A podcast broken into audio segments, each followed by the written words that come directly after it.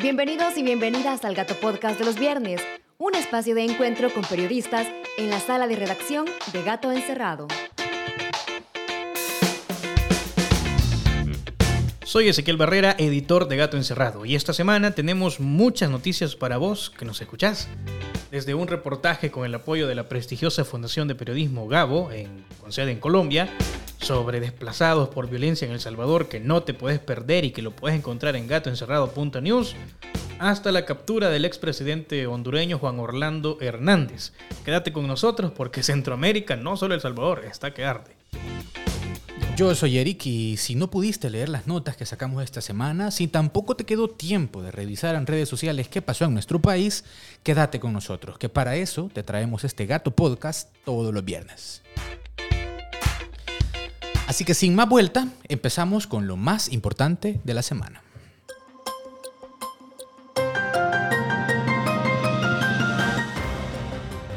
Y como ya les comentábamos en gatoencerrado.news, eh, hemos publicado con el apoyo de la prestigiosa Fundación de Periodismo, Gabo, un reportaje en el que exponemos de qué formas el gobierno del presidente Bukele, al igual que todos los anteriores, sigue desatendiendo e ignorando a víctimas de desplazamiento forzado. Con cifras en mano, buenos argumentos y poderosas conclusiones, la periodista Senia Oliva nos cuenta a detalle cómo sucede esto, incluyendo la valiosa historia de Marta, una de las víctimas que decidió contar su experiencia a gato encerrado. Y para emocionarte un poco y que vayas a leerla, aquí te dejamos una pequeña muestra del video con ilustraciones de la nota, porque sí, este especial tiene video, ilustraciones y entrevistas con funcionarios de la Procuraduría General de la República, que es la única institución que hoy por hoy, y bueno, institución oficial, atiende a las víctimas de desplazamiento forzado por violencia en nuestro país empezar una relación todo es color de rosa, pero para mí fue lo contrario. Los maltratos verbales, peleas y ofensas empezaron desde el primer día de la relación entre Marta y su esposo.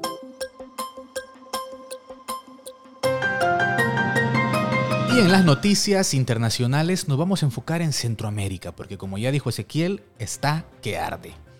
Y para empezar, el expresidente Juan Orlando Hernández fue capturado esta semana con fines de extradición. Sin embargo, todavía queda por el momento en manos del sistema judicial hondureño la decisión de si es extraditado a Estados Unidos o no, donde ya lo espera su hermano, quien cumple cadena perpetua por eh, narcotráfico. En Guatemala hay crisis política esta semana, después de una publicación del periódico salvadoreño El Faro, que reveló una trama de corrupción en la campaña presidencial del ahora mandatario Alejandro Yamatei. Básicamente el reportaje expone cómo un testigo señala a quien hoy es el presidente de Guatemala que financió su campaña con sobornos de constructoras.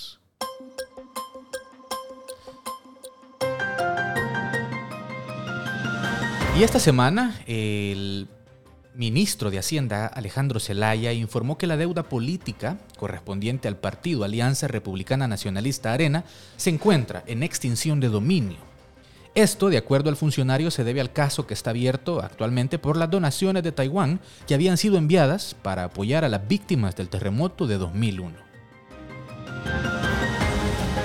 Esta semana también publicamos una nota, bueno, una galería, mejor dicho, sobre la exhumación de otras 16 víctimas del batallón Atlacat en el caso conocido como Masacre El Mozote y lugares aledaños, en el que fueron asesinados cerca de mil campesinos desarmados del departamento de Morazán en diciembre de 1981.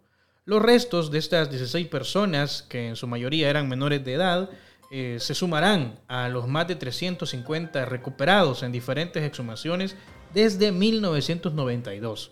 Esta fotogalería la puedes encontrar en gatoencerrado.news con fotos además del gato volador, del, del dron de gato, que lo mandamos para allá también.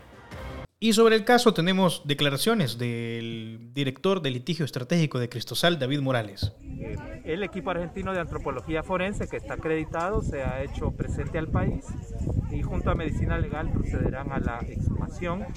En teoría, en ambos lugares asesinaron 16 personas.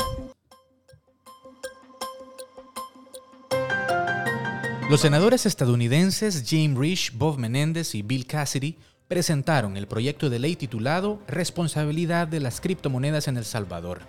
en el cual se solicita al Departamento de Estado un informe sobre la adopción de Bitcoin como moneda legal en El Salvador y además un plan para mitigar los riesgos que la adopción de esta criptomoneda pueda acarrear al sistema financiero de Estados Unidos.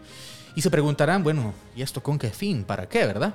Pues según el republicano Rich, esta nueva política puede debilitar las sanciones que pone Estados Unidos, empoderando actores malignos tales como, y oigan bien la comparación, China y grupos criminales organizados. Asimismo, según eh, el Salvador, que El Salvador reconozca el Bitcoin como una divisa oficial, abre la puerta principal a cárteles de lavado de dinero.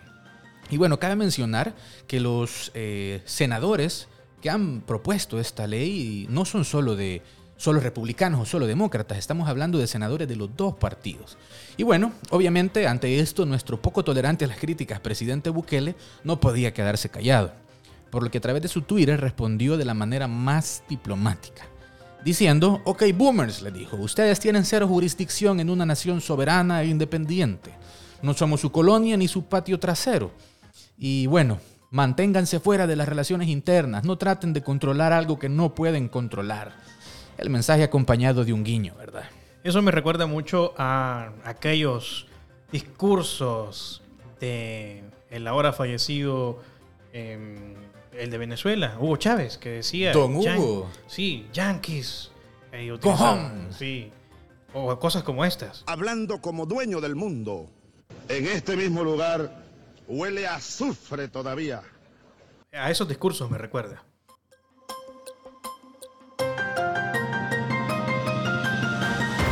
En otras noticias, debido a la falta de pruebas, el juzgado especializado de instrucción para una vida libre de violencia y discriminación para las mujeres suspendió la audiencia preliminar contra el youtuber y activista político pro Bukele, Roberto Silva, quien es procesado por los delitos de difusión ilegal de información, expresiones de violencia contra las mujeres y acoso a través de las tecnologías de la comunicación e información en contra de las ex candidatas del FMLN Daniela Genovés y Karina Sosa. La audiencia se reprogramó para este 23 de febrero. Según lo que las compañeras de la sección Justiciómetro de Gato Encerrado indagaron, lo que pasó es que hizo falta algunos reportes de medicina legal y también la misma defensa de Robert, del youtuber y activista político Roberto Silva, eh, dijo que puede aportar pruebas pero necesita más tiempo. Entonces, bueno, terminó reprogramándose la audiencia. Pero esta semana el youtuber no solo se enfrentó a esta diligencia judicial, sino que además tenía otra. Porque tiene un proceso también en el que la víctima es el exdiputado Jorge Chafik Handal, a quien acosó y, y también insultó de forma verbal en un video que se hizo viral afuera de la donde, donde se les ve afuera de la Asamblea Legislativa. La cosa es que este juicio por ese caso también se suspendió esta semana y tuvo que reprogramarse porque Silva no fue trasladado al centro judicial. La fiscalía, en unas apresuradas declaraciones, dijo que eh, no sabían de su paradero. Finalmente, resultó que Silva se encontraba en Mariona y que lo que había pasado es que la sección de traslado de reos no lo había llevado hasta el centro judicial. Si quieren conocer un poco más de esto que de este caso, vayan a gatoencerrado.news, a la sección Justiciómetro, y ahí van a encontrar más información. Y además, esta semana, la Universidad Centroamericana UCA recibió el prestigioso reconocimiento de parte de HCERES, otorgado a universidades de nivel mundial bajo estándares franceses. HCERES es el Alto Consejo para la Evaluación de la Investigación y Educación Superior, creado en 2013 por la legislación francesa, encargado de hacer evaluaciones independientes y rigurosas. Además, el embajador francés en El Salvador, François Bonnet, expresó que la evaluación realizada a la UCA no se limitó a la docencia y la investigación, en los cuales la UCA sobresale, menciona, sino que abarcó criterios tan abiertos a la sociedad como la gobernanza, la ética y, sobre todo, la proyección social. Y bueno, como contraste a esto, tenemos las penosas, tristes y desoladoras declaraciones del rector de la Universidad Nacional, Roger Arias. Que algunos disque analistas políticos, a quienes yo le llamo de pluma vendida, critiquen a esta casa de estudios superiores por no acceder a sus caprichos, por no acceder a sus intereses. Quisieran ver a la Universidad de El Salvador manifestarse a la calle, en las calles, a la par de la ANEP, la Asociación Nacional de la Empresa Privada, a la par de arena, a cuenta de que si la universidad no es chucho de finca, que cualquiera lo va a votar. Quisieran ver a esta institución defendiendo los intereses de los privilegios que ellos perdieron. Bueno, eso parecían más declaraciones de un funcionario afín al gobierno que de un intelectual, académico y rector de la Universidad del Salvador. Triste ver cómo el papel de la U cambia, ¿no? No es el que se espera y es un actor que pierde protagonismo poco a poco.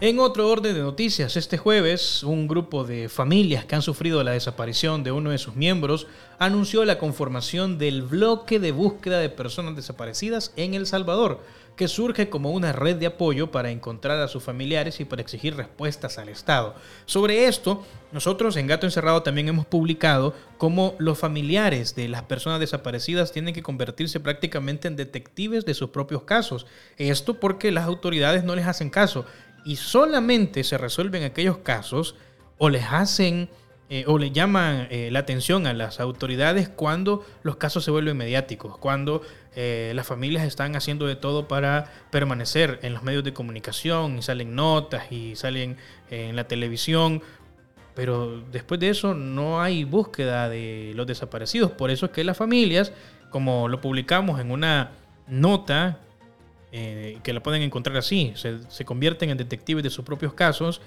eh, al final terminan haciéndolo solos, terminan también haciendo lo que pasó esta semana, eh, organizándose y conformando este bloque de búsqueda, porque de parte del gobierno no encuentran respuestas.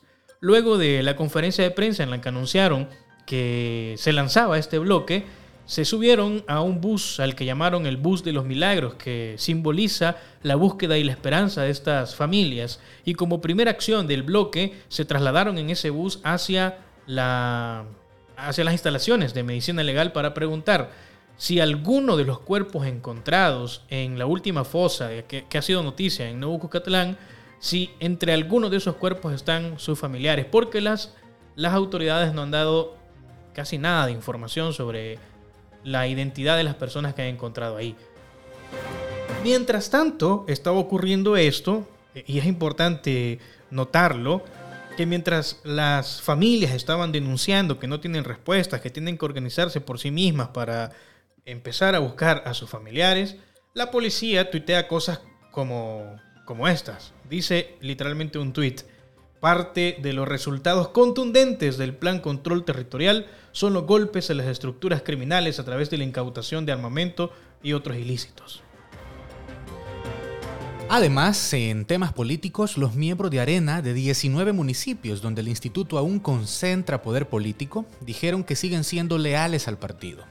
Algunos de ellos argumentan que recibieron ofrecimientos de dádivas y al preguntárseles quién ofreció esto, no quisieron revelar la información.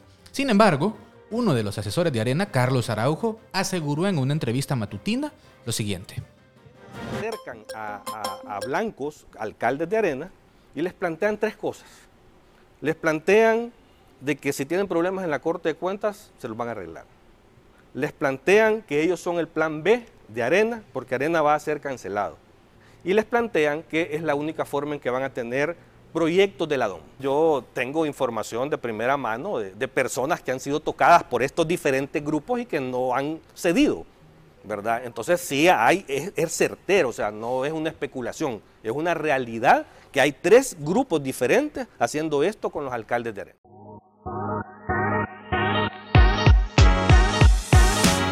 Y ahora el dato.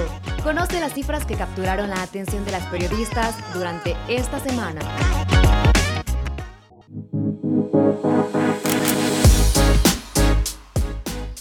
Y el dato de esta semana es gracias a la sección de género. Y bueno, aprovechando la más que popular eh, fecha del 14 de febrero, decidimos preguntarles a ustedes qué mitos del amor romántico consideran que se han generalizado más en la sociedad. Por abrumadora mayoría, lo que obtuvimos por respuesta es que todos los mitos que les propusimos son ya bien conocidos y están bien implantados en la sociedad. Eh, los mitos que nosotros les comentamos en nuestras redes sociales son me cela porque me ama, ¿verdad? Que el mito que justifica cualquier clase de abuso porque se origina del celo y por lo tanto del amor. La media naranja, que argumenta que todos tenemos esa persona especial única, lista para encajar con nosotros perfectamente y el amor todo lo puede, todo lo soporta, todo lo supera, todo lo aguanta. ¿Verdad? Hasta bíblico es. Así que bueno, recordemos que estos mitos del amor romántico son creencias que se han idealizado en la sociedad sobre cómo mantener y fortalecer una relación amorosa y que justifican, tristemente, el control, la posesión y el dominio de un hombre sobre una mujer.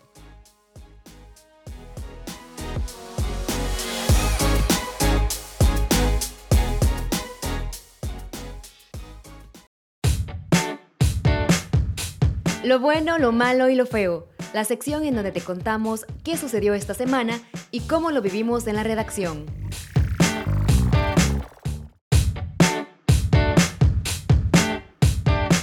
Y bueno, llegamos a la última sección de este gato podcast, lo bueno, lo malo y lo feo. Aquí vamos a abrir las puertas de la redacción para contarte cómo nos pareció esta semana. ¿Qué tal nos pareció? ¿Cómo la vivimos?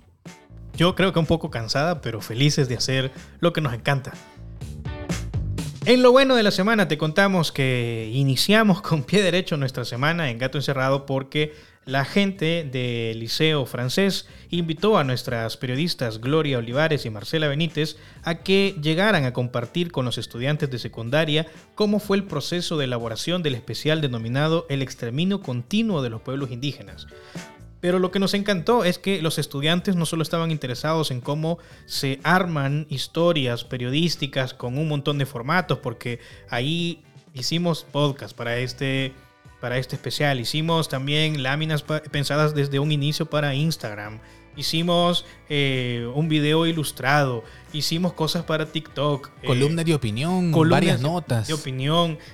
Nos encantó que no solo estaban interesados en eh, cómo se elaboró y, el detrás de cámaras, digamos, de, de un proyecto periodístico como este que publicamos, sino que estaban interesados en el tema y eso es lo que nos llena de alegría el corazón, que los estudiantes están interesados en saber más sobre los pueblos originarios, sobre por qué el Estado salvadoreño sigue negándolos y sigue cometiendo esto que llaman exterminio técnico, en donde no se les reconoce, pues, donde no se les dan garantías de sus derechos humanos, donde no se les respeta y donde prácticamente para el Estado no existen. Y en lo malo para la redacción de Gato Encerrado, bueno, en principio esta noticia no es mala, es maravillosa, y es que la selección femenina salvadoreña goleó 6 a 0 a la selección de Belice, pero nos parece malo en la redacción que nadie esté hablando de ello. Y por esa misma razón queremos... No es como cuando juegan en rumbo al mundial los de la selección de hombres. Sí, exactamente. Hay una invisibilización casi de lo que está sucediendo con la selección femenina. Pero desde Gato Encerrado queremos decirles que se preparen, porque este año vamos a iniciar una cobertura crítica sobre deportes, sin precedentes. Y bueno, sin precedentes para el mundo del periodismo deportivo salvadoreño, ¿verdad? Vamos a hacer algo, un proyecto único en su tipo. Eh, en la historia de El Salvador, me atrevería a decir. Vamos a abordar el periodismo. Pero ya, está sonando un poco político, ¿no? Pero, pero es la realidad. Es decir, ¿cuándo has visto un periodismo deportivo crítico, mordaz y que vaya más allá de cuántos goles echó cada selecta? Y, y, sobre todo, además, que tenga un enfoque de género. Absoluta y totalmente. Eso es primordial para los proyectos de Gato Encerrado, así que atentos y atentas. Sí, nuestras compañeras están trabajando, nuestras compañeras periodísticas, periodísticas nuestras compañeras periodistas están trabajando en proyectos periodísticos, eso es lo que quería decir, de dar cobertura a las mujeres atletas con, bueno, a los deportes en general, pero con un enfoque de género, pues, y la diversidad también. Así que este año esperen eh, muchas cosas innovadoras que vamos a hacer en Gato Encerrado. Por cierto, hablando de eso, y aprovechando esta sección, quiero anunciar que pronto también vamos a echar a andar nuestro canal de Twitch y vamos a explotar también esa red social. Nosotros en El Salvador, por lo que entiendo y lo que hemos visto, fuimos los primeros de un medio de investigación periodística que abrió TikTok y vamos a ser también los primeros y vamos a abrir Twitch. Queremos seguir marcando el camino, exactamente. Y bueno, esta sección también se trata de hablar de lo feo, y nos ha parecido que lo feo de esta semana es la respuesta de Bukele a los senadores norteamericanos.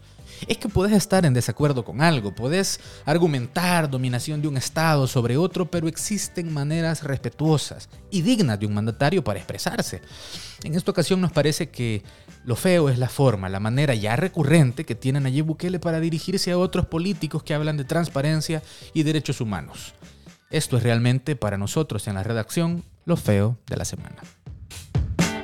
Bueno, muchísimas gracias por haber llegado hasta aquí con este Gato Podcast de los viernes. Si a ustedes les interesan podcasts también sobre historias que publicamos, sobre reportajes y también de investigaciones a profundidad aquí en Spotify o en Apple Podcast, en Google Podcast, en la plataforma que te guste están nuestros podcasts. Puedes encontrar también un podcast del que nos sentimos muy orgullosos, que es A través de la tormenta, en donde contamos un archivo histórico, además rescatamos algunas cosas históricas que estaban por ahí olvidadas y las estamos compartiendo en este podcast de A través de la historia.